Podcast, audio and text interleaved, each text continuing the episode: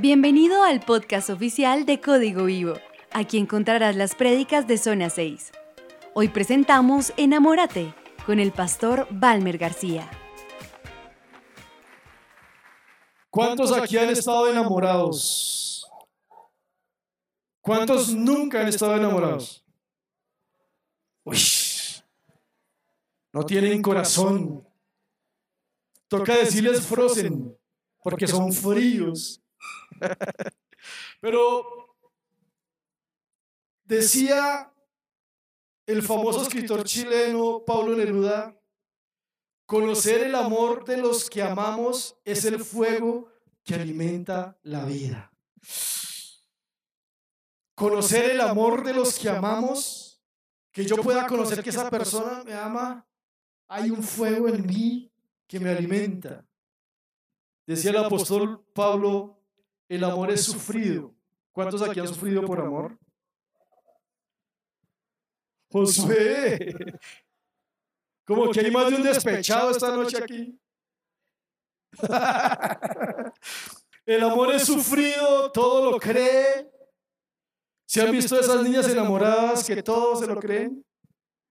Amor, te bajaré la luna. Y ay, me va a bajar la luna. Ni siquiera la baja de Transmilenio y dice que. Todo lo espera, todo lo soporta. El amor nunca deja de ser.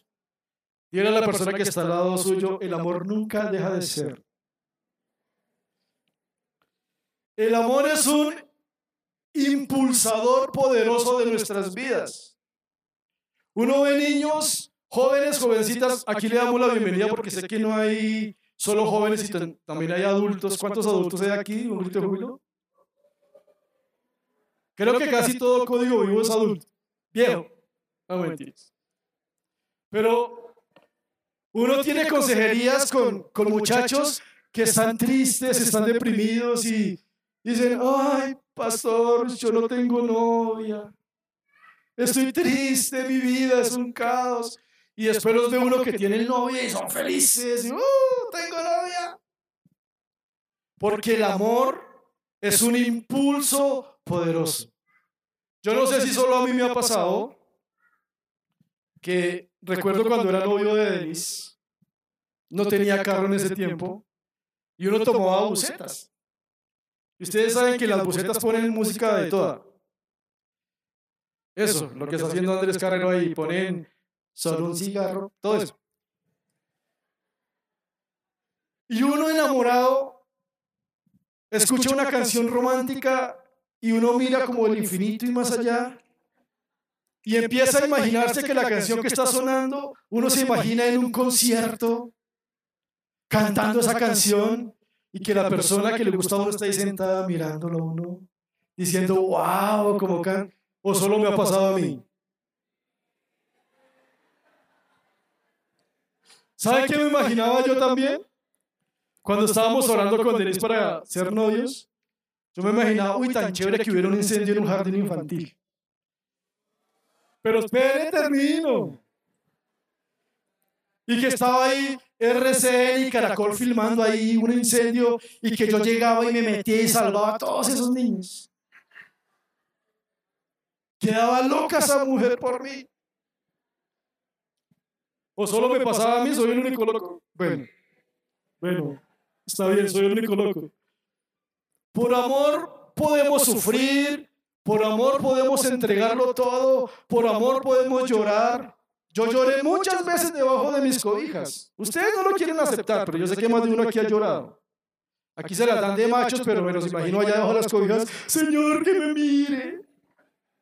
Señor, voy a crispar las pestañas a ver si de pronto es eso. Podemos hacer cosas que ante los ojos de alguien no enamorado parecieran locuras. Podríamos lanzar a tratar de cruzar el río nadando. Yo no sé nadar. Bueno, más o menos. Y recuerdo, recién casados con mi esposa, estábamos en una banana. ¿Alguien sabe qué es una, banana? En el mar. Y yo sin saber nadar, con mi chaleco antibalas, no, sino mi chaleco salvavidas. Y cuando dice el que va manejando, al agua, y uno ya en la mitad del mar sin saber nadar al agua, y mi chaleco estaba como dañado. ¿Qué, ¿Saben qué, qué pasaba? Se me volteaba el chaleco y quedaba con la cabeza en el agua y los pies por arriba. ¿Y saben quién me salvó? Denise. Pero fue chistoso porque le dije, amor, cuando estábamos llegando a la orilla, amor, hazte la que yo te estoy salvando a ti porque me da pena porque estaba la gente ahí mirando. Y apenas llegamos a la orilla, amor, ¿te sientes bien? Y yo pálido. Pero el amor todo lo soporta, el amor todo lo sufre. Por eso es tan importante, jóvenes, los que no son casados, que encuentren el amor verdadero de su vida. El amor verdadero de su vida los va a sacar adelante, los va a proyectar. La decisión de casarse, o puede enterrar tu vida, o tu ministerio, tu llamado, o puede impulsarte a sacar adelante un hogar, un proyecto. Por eso tómense en serio eso. Y alguien que se tomó muy en serio, el amor es Dios. El amor nos hace que no nos quedemos quietos. El amor hace que hagamos algo por alguien, el amor genuino. Y Dios estaba arriba lleno de amor diciendo, hagamos algo por esta humanidad. Lleno de amor. Dios podría haber hecho así y con solo hacer así, haber destruido al mundo y haber dicho, hagamos una humanidad nueva. Sería espectacular, ¿no? Dios haber dicho, acabemos el mundo, acabemos los demonios, acabemos con Satanás, acabemos con todo y hagamos todo nuevo. Pero ¿saben qué hacía el Señor? Nos veía allá y nos decía, no quiero hacerlo porque te amo porque amo a Walter, porque amo a Laura, porque amo a Denise, porque los amo, voy a entregar a mi hijo. Y mire lo que dice Primera de Juan. Yo les animo que ustedes se compren una libretica y la dejen solo para código vivo. Y para los cultos de los domingos, hagan, tomen apuntes, porque Dios puede hablarle, Dios va a hablarle. Dice Primera de Juan 4:8, pero el que no ama no conoce a Dios, porque Dios es qué? amor. Si tú no amas, no conoces a Dios porque Dios es amor. Dios mostró cuánto nos ama al enviar su único Hijo al mundo para que tengamos vida eterna por medio de Él. Yo no sé aquí los que tienen papás, ¿cuántos darían a su hijo para que muriera? En esto consiste el amor verdadero, no en que nosotros hayamos amado a Dios, sino en que Él nos amó a nosotros. Si tú eres salvo hoy, no fue porque tú amaste a Dios, fue porque Dios te amó y decidió salvarte. Y envió a su Hijo como sacrificio para quitar nuestros pecados. Yo quiero hacer algo antes de continuar. Ponga su mano en su corazón. Y si tienes que pedirle perdón a Dios en este momento por tus pecados, pídele perdón. Señor Jesús, Gracias por tu sacrificio en la cruz del Calvario. Hoy te pedimos perdón por todos nuestros pecados, Señor. Gracias por ese amor tan poderoso, Señor. Y hoy te pedimos que nos laves con tu preciosa sangre. Hoy te pedimos perdón por todo lo malo que hemos hecho delante de ti, Señor. Hoy tu preciosa sangre nos lava, nos limpia de todo pecado y limpia nuestra mente, nuestra conciencia de obras muertas. Yo hoy me declaro justo en el nombre de Jesús. Ahora haga.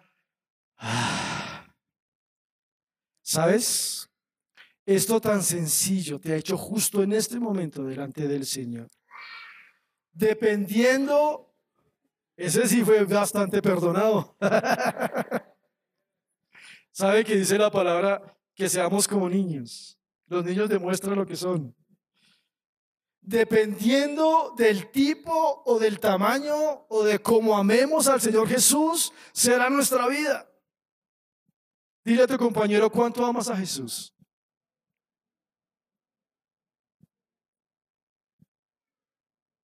Ahora respóndele de 1 a 10, dale la calificación.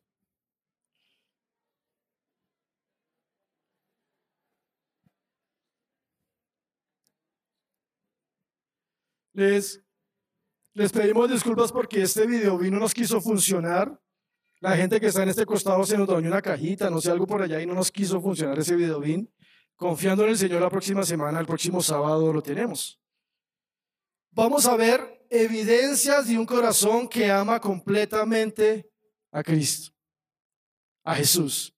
Y hablando de declaraciones de amor, voy a leer una declaración de amor espectacular que está en la Biblia. Filipenses 3, por favor, versículo 7. Filipenses 3, 7. Es una declaración espectacular de amor. ¿Saben que me alegra verlos mucho? Ya los extrañaba y es en serio. Ver esas caras tan hermosas. Bueno, hay excepciones, ¿no? Pero esas caras tan lindas.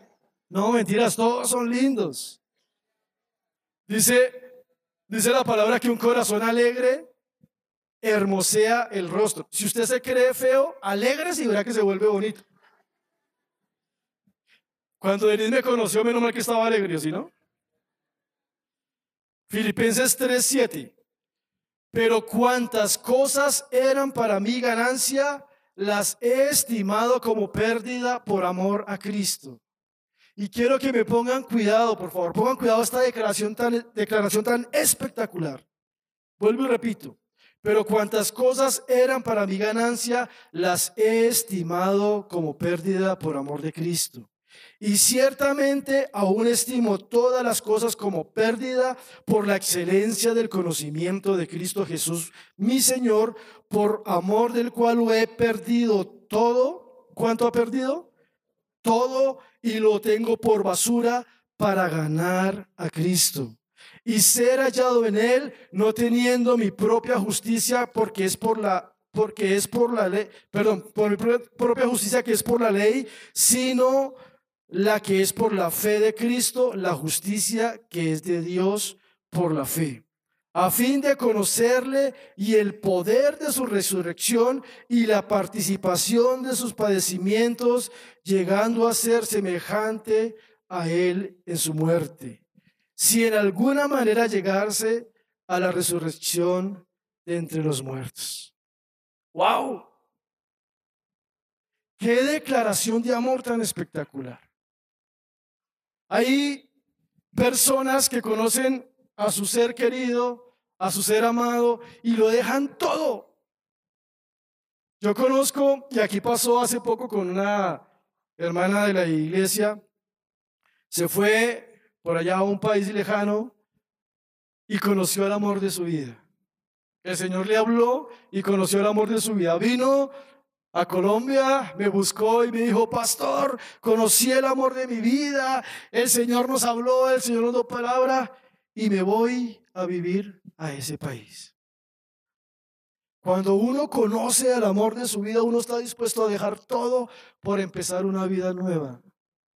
Cuando mi esposa me conoció, mis propiedades eran un colchón, un televisor de 21 pulgadas de esos anchones, y nada más. Y mi esposa con todas las comodidades del mundo. Ella acostumbrada con persona que le ayudaba en el oficio, en la casa, todo. Y llegó y cuando nos casamos, yo no le podía pagar una persona que hiciera el oficio. La primera noche dormimos en el suelo, en el mi colchón. Menos mal que era Pullman. Y como vivíamos en el monte, eh, el televisor no cogía ningún canal. Entonces le dije, amor, pues arrunchémonos porque ¿qué más hacemos? Pero ver ese amor y esa primera noche ella lloró. No porque no me amara o porque estaba arrepentida. No, creo que no, ¿cierto? No.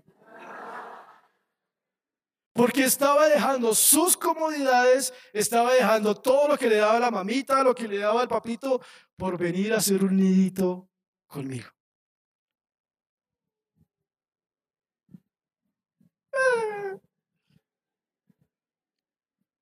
Pero eso es el amor.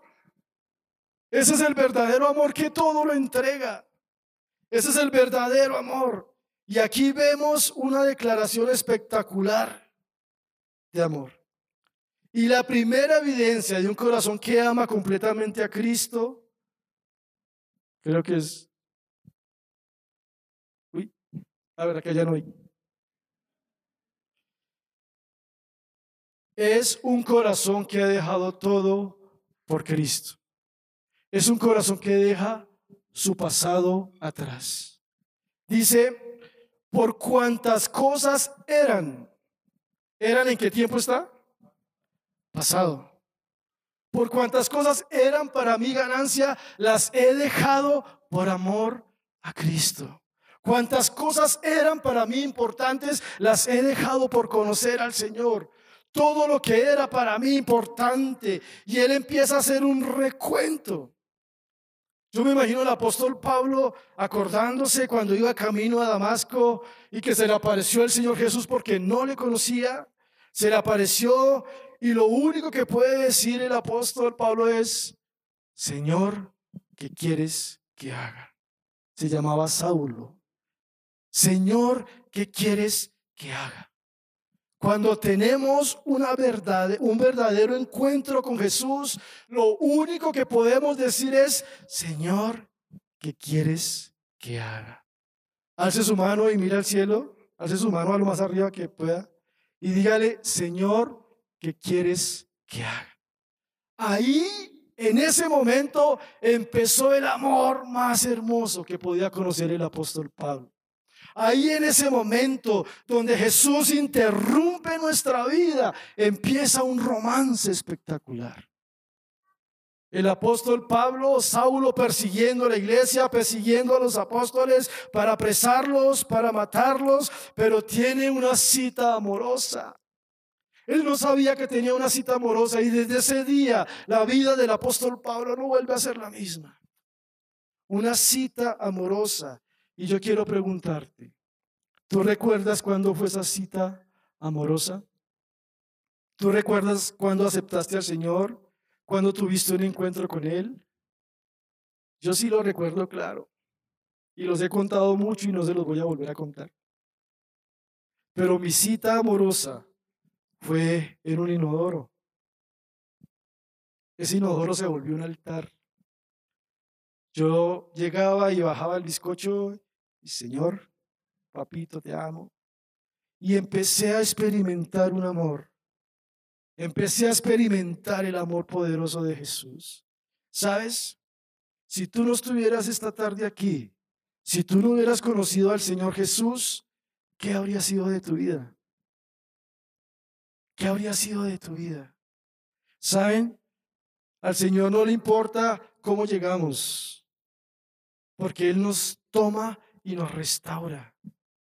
No sé cómo esté tu vida, tu hogar, tu familia, tus sueños, tus propósitos. A Dios no le importa. ¿Sabes qué Él hace? Él te toma y de lo nada, de la nada, hace muchas cosas. ¿Cuántos le dan un aplauso al Señor Jesús?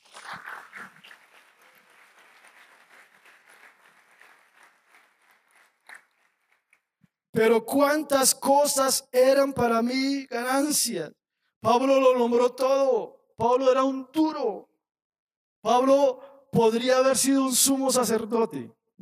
Saben que en ese tiempo los mayores, los duros, reduros, eran los sumos sacerdotes. Y Pablo era un candidato por todo lo que tenía a ser un sumo sacerdote. Él era rico, tenía posición, tenía ciudadanía romana, tenía de todo un futuro asegurado, tenía plata, tenía de todo, pero empezó a enumerar todas esas cosas que él tenía. Una carrera, no sé. Y dijo, cuántas cosas eran para mi ganancia, ahora las tengo como pérdida por amor a Dios, por ganar a Jesús. Esto es espectacular. Esto usted debe entenderlo, por favor, no se distraiga. Eso debe entenderlo. Estas cosas son importantísimas. Dios en este momento quiere hacer algo. En esta primera zona 6 Dios va a hacer algo poderoso. Hemos estado orando por cada uno de ustedes y le pido el favor que se tome esta palabra en serio, porque Dios se la toma en serio. Porque Dios hoy va a empezar algo nuevo en muchos de ustedes. Empezó también a recordar el rechazo, empezó a recordar la soledad, empezó a recordar, imagínense, Pablo escribió esto cuando estaba preso. Em, escribió esto cuando estaba preso. Empezó a hacer un recuento de, de su vida, de sus malas experiencias. Fue azotado. ¿Sabe que al apóstol Pablo lo azotaron hasta que sangró? Muchas veces. Lo metieron en el calabozo de más adentro, donde estaban los más malos, re malos. Y empezó a hacer un recuento de su vida. Pero dice, todo esto lo soporto, dejo el pasado, ciertamente dejando lo que queda atrás, sigo, avanzo, porque estoy enamorado de Dios. A veces nuestras vidas son vidas fracasadas porque no estamos enamorados de Jesús. No estamos dispuestos a sufrir. Y cualquier cosita, cualquier prueba nos saca del Señor. Malas experiencias. ¿Qué experiencias hay de tu pasado que afectan tu vida? ¿Qué experiencia, qué fracasos has tenido en tu pasado? ¿Fracasos en los negocios? ¿Fracasos en las relaciones sentimentales? Yo, antes de conocer a mi esposa, tuve una relación con una chica que eso afectó bastante mi vida. Estaba apartado de los caminos del Señor y yo no podía volver a tener relaciones sentimentales, ni hacer amistades, ni nada, y me daba miedo acercarme a las, a las niñas. Mi esposo, mi esposo.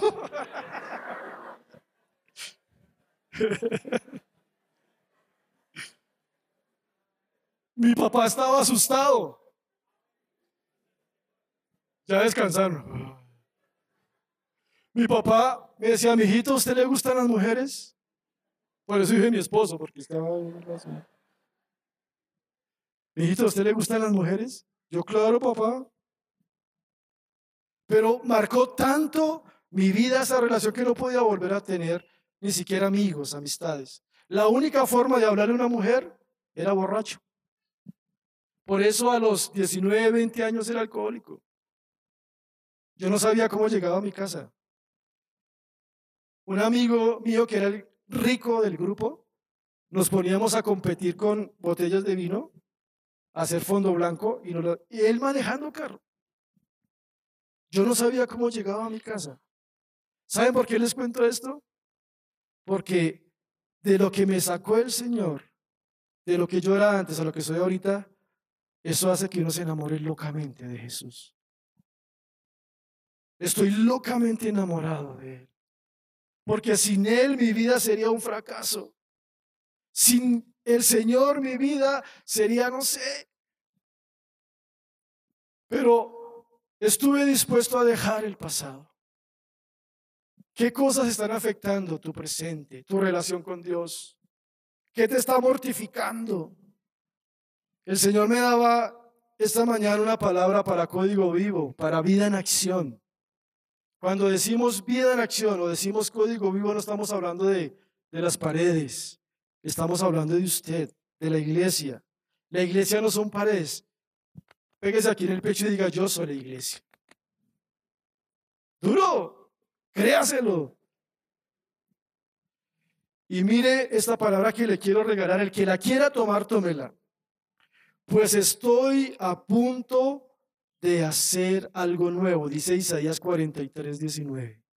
Estoy a punto de hacer algo nuevo. Y sé que muchas personas vinieron esta tarde cansados, aburridos, diciendo, Señor, quiero que hagas algo en mi vida.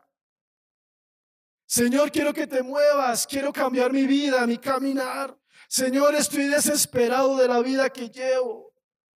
Estoy tibio, estoy frío. Mi, la vida, el ministerio, todo es aburridor. Pero Dios te dice hoy, estoy a punto de hacer algo nuevo. Mira, ya he comenzado. ¿No lo ves? Dile a la persona que está al lado tuyo. Dios hoy empieza algo nuevo. Dígaselo con autoridad. Dios hoy empieza algo nuevo.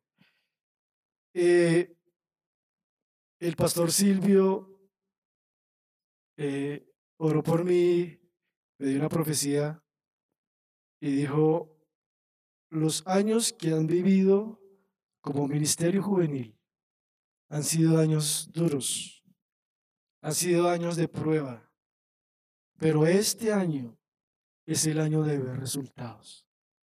Este año va a haber un crecimiento exagerado en jóvenes. Este año, y mire, esta, esta promesa y esta profecía del pastor Silvio la tomé para cada uno de ustedes. Dios va a levantar tu familia. Dios va a levantar tu trabajo. Dios va a levantar tus, tu parte sentimental. Hay gente afectada bastante sentimentalmente. Hay muchos que se quieren casar y no saben con quién no aparece. Dios te va a empezar a levantar. Dios está empezando a hacer algo nuevo. Y en el retiro que tuvimos de líderes, el Señor confirmó la palabra. El, ¿Cuántos estuvieron en el retiro de líderes? ¡Wow! El Señor dijo que venía un crecimiento exagerado y un avivamiento al ministerio juvenil. ¿Cuántos lo creen? Denle un aplauso ahí fuerte al Señor. Vienen cosas nuevas. Vienen cosas poderosas de parte del Señor porque tú estás aquí, esa fidelidad. Mire, yo les animo y lo digo en la presencia de Dios en cuya presencia estoy. Cuando tú eres fiel al ministerio, cuando eres fiel a vida en acción, cuando eres fiel a código vivo, cuando te esfuerzas por venir aquí, Dios empieza a hacer cosas nuevas en tu vida. Estar aquí no es tiempo perdido, estar aquí es porque decimos, Dios, quiero que hagas algo. Y yo le he dicho al Señor estos días, Señor, haz algo en código vivo. Señor, haz algo en vida, en acción. Este año, y lo sé, este año es de mucha bendición para vida en acción. Hemos estado luchando por pagar deudas, hemos estado luchando por comprar instrumentos, por comprar sonido. ¿A cuánto les gusta el sonido que se está que suena en la nueva sede? Es espectacular pero nos faltan más adecuaciones del techo, de todo. Pero este año Dios va a suplir todas las necesidades de vida en acción de acuerdo a sus riquezas en gloria. Y no solo, mire, si vida en acción es bendecido, si tu congregación es bendecida, tú eres bendecido. Tus familias, tus generaciones. Sé fiel, sé fiel a esta congregación y tu vida va a ser bendecida. Lo primero es dejar el pasado. La segunda evidencia de un corazón que ama completamente a Cristo es un corazón que busca una relación más profunda con Cristo. Esto habla de su presente. Dice ahí el versículo 8, ciertamente aún estimo todas las cosas como pérdida por la excelencia del conocimiento de Cristo mi Señor, por amor del cual lo he perdido todo y lo tengo todo por basura. El apóstol Pablo de su pasado nos traslada a su presente. Prisionero, todo lo que ha sufrido por Cristo, ve sus cadenas, examina su salud, nota su soledad y su condición, pero todavía puede afirmar, y ciertamente aún estimo todas las cosas como pérdida.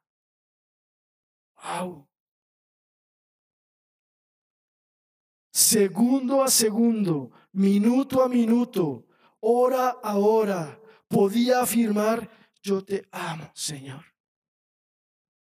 Yo te amo, Señor. Estoy pasando por una prueba, pero yo te amo, Señor. No veo la economía que se levante, pero yo te amo, Señor. Estoy preso, pero yo te amo, Señor. Estoy aquí, Señor, pero te amo. Te amo, mi amor por ti no ha cambiado. Han pasado tantas cosas en mi vida, pero te amo, Señor. Es tiempo de levantarnos, jóvenes. Es tiempo de amar al Señor Jesús con todo el corazón. Es tiempo de tomarnos en serio a Jesús.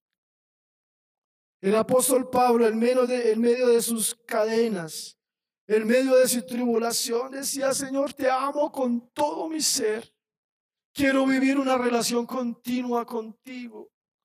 Te amo con todo el corazón. Quiero experimentarte. Quiero disfrutarte cada día de mi vida, Señor. Quiero que tú seas el todo de mi vida. Aún. Ese aún le da más fuerza a su afirmación. Pablo anhelaba día a día una relación más profunda con Cristo por la excelencia del, conocimiento de Cristo Jesús, mi Señor. Pablo anhelaba profundamente conocer cada día más al Señor Jesús. Esta predicación, yo estaba preparando la prédica de todos los inicios de año, de proyectos, de anota tus proyectos. Pero si tú amas a Cristo con todo el corazón, los proyectos vienen. Si tú entregas tu vida al Señor con todo tu corazón, los proyectos vienen. El presente, disfrutar el presente.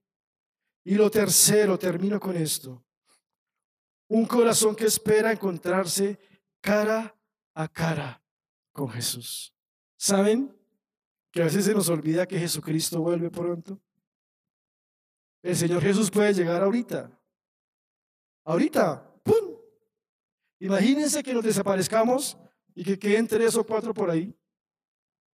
¿Se imaginan? Suena chistoso, pero el Señor Jesús viene como ladrón en la noche. Saben que hay muchos jóvenes que dicen, tengo mi vida ganada. Uh, me falta, tengo 22, 23, 24, 35, tengo muchos años por vivir. Y si Dios te llama a cuentas hoy, y si el Señor Jesús viene ya en este momento y tú no te has puesto a cuentas con Él, no, voy a dejar este pecado y estoy pensando en esta noche ir a, a la casa y voy a ver pornografía. Y mañana me arrepiento. Y si el Señor viene en este momento,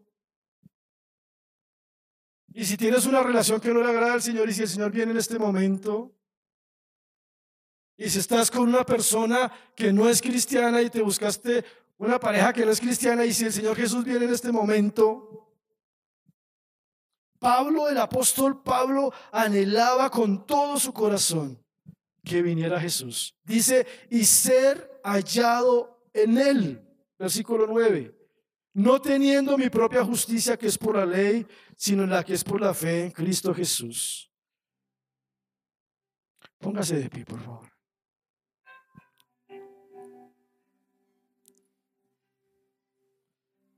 Pero el apóstol Pablo no esperaba solo la venida del Señor Jesús. Dice Jeremías 29:11. Y también tome, porque el Señor me regalaba fuerte este versículo para usted. Por favor, tómelo. Se lo pido que tome este versículo. Pues yo sé los planes que tengo para código vivo pues yo sé los planes que tengo para vida en acción, dice el Señor. Son planes para lo bueno y no para lo malo, para darles un futuro y una esperanza. Tu futuro en las manos de Dios está asegurado. Tu ministerio, el futuro de tu ministerio, de tu hogar, de tu estudio, de tu familia, en las manos de Dios está asegurado. Pero hay que amar a Jesús con todo el corazón. Hay que amarlo. Y termino con esto. La clave de un amor que se da por completo se resume en tres áreas. ¿Cuánto dejas? ¿Cuánto buscas? ¿Y cuánto esperas? Tu pasado, tu presente y tu futuro los quiere Cristo Jesús. El Señor Jesús dijo, Padre justo, el mundo no te ha conocido, pero yo te he conocido. Y les conocer tu nombre y lo daré a conocer aún para que el amor con que me has amado esté en ellos y yo en ellos. El Señor Jesús estaba diciendo, Padre, que ellos me amen como tú me amas. Padre, te lo imploro porque después fue arrestado. Después de esto fue crucificado Pero su última petición fue, Padre, te pido que ellos me amen como tú me amas. Cierra los ojos, por favor.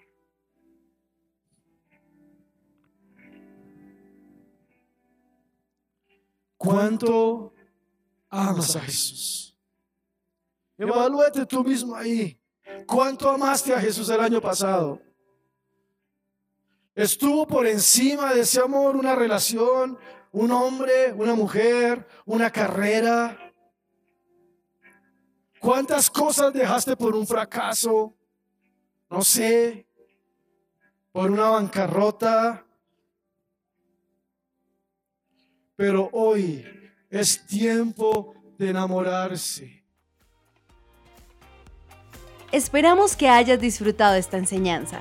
Suscríbete a nuestro podcast en tu plataforma preferida y síguenos en nuestras redes sociales, arroba código vivo cc. Para más información sobre nuestro ministerio, visita www.códigovivo.org.